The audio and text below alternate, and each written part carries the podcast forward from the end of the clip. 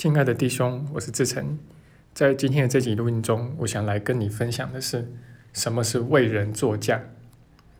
那最近啊，我重读了《红楼梦》这部小说。那他在第一回的末尾啊，这个红楼作者就借着甄士隐之口说了这么一段话：“乱哄哄，你方唱罢我登场，反认他乡是故乡。甚荒唐，到头来都是为他人做嫁衣裳。”那这个是整部红楼里面呢，我自己最有感触的一段话。那我自己也觉得蛮感慨的。如果不是因为奇迹课程的深入学习，是不是真的能够参透他的这么一段话呢？那么这句“反认他乡是故乡”啊，因为奇迹课程总是在说回家这件事情嘛。那我相信你在奇迹课程里面读的也蛮多的，我就不展开去讲了。那如果你想延伸学习的话，建议你读一读。练习手册的第一百八十二课，然后可以配合我们对这课的课文讲解。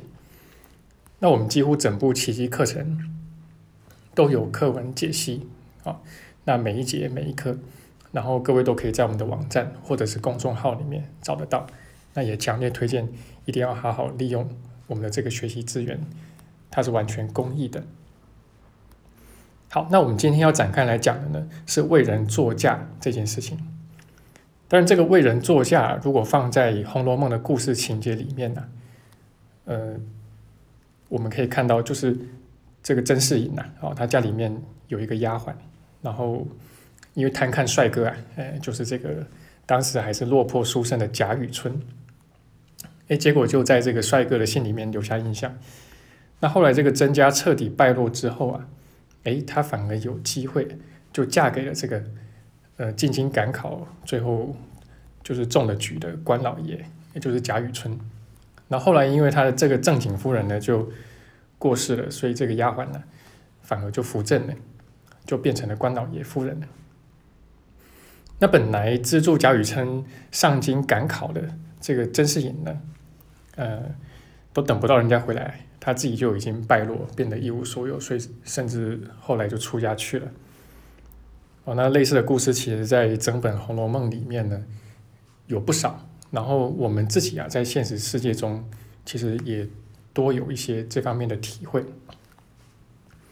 不过，如果要按照奇迹课程的一个逻辑来细细的去想啊，嗯，就如有人开玩笑所说的，长期来看，我们都死了。当然这句话本来是要打趣那些搞投资的人呢，但是对我们学奇迹的人来说，反而是一语中的啊。长期来看，我们都死了，所以就为人作嫁这件事情来说，呃，不管你是在为人作嫁，或者是被你就是说资助到无意间资助到的那些人呢，哎，其实长期来看，结果都是一样的。那人的一生其实是很短暂的。那真的要放在天地宇宙的这个尺度下去看的话，那么其实都是如浮游一般的。那不论你一时之间是得意呢，是失意，其实在圣人的眼中看来是没有任何差别的。那甚至于啊，在小我的思想体系之下，一旦我们认同的是小我，其实大家来到这个世间轮回，也都是在受苦啊。啊，不管是看起来是得意是失意，其实活在这个地方。哭都是挥之不去的体验。那比如说这个林黛玉吧，很多人都知道她前身就是绛珠草，然后后来变成绛珠仙子嘛。那她之所以下凡为人，就是为了要报答原本在天上啊这个神瑛侍者哦对她有这灌溉之恩，所以她说她要下凡来还泪嘛，所以这个林黛玉才那么爱哭嘛。但是身为神瑛侍者下凡呢，贾宝玉呢，哎就是。被报恩的那个人嘛，有没有因此而变得比较幸福呢？根本没有啊！因为在林黛玉生前呢，呃，也是三天一小吵，五天一大吵吧。这个相处的也并不和睦，因为林黛玉呢就是机场小肚嘛，呃，猜忌心很重，很没有安全感。那林黛玉死后呢，这贾宝玉对她更是放不下，魂牵梦萦啊，到底意难平。所以我就在想啊，他这个所谓满纸荒唐言呐，是不是就是类似像这样的事情呢？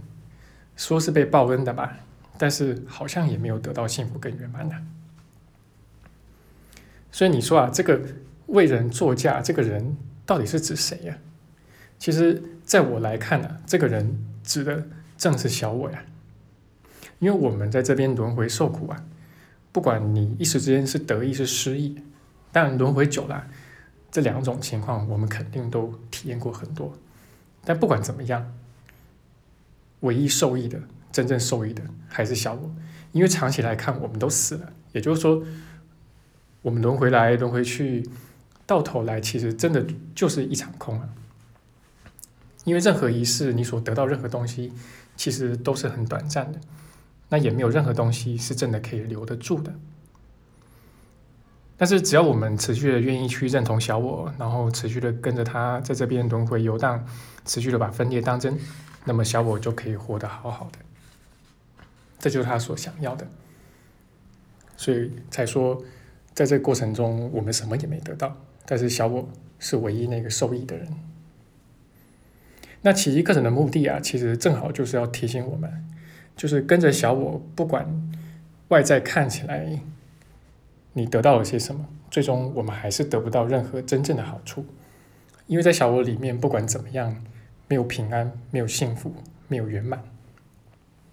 那纵然小我千言万语啊，然后总是满口保证啊，说我们在这个幻想世界里面总能够找到一些好东西啊，有意义的、美好的、有价值的啊。这边有什么花柳繁华地，温柔富贵乡。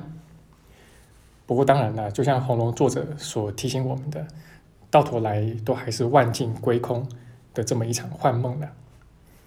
那纵然是你方唱罢我登场吧，但是到头来，不管是你还是我，还是任何人，都没有办法在这个幻想世界里面真正得到些什么。好，那这就是我今天的分享了。希望对你的学习能够有所帮助。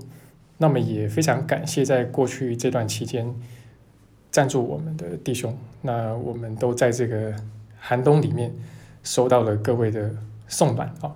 那我们也会持续的去完善我们的网站跟公众号里面的学习资源啊，然后持续为就是在群组里面学习的大家啊，不管是赖群或者微信群里面啊，然后。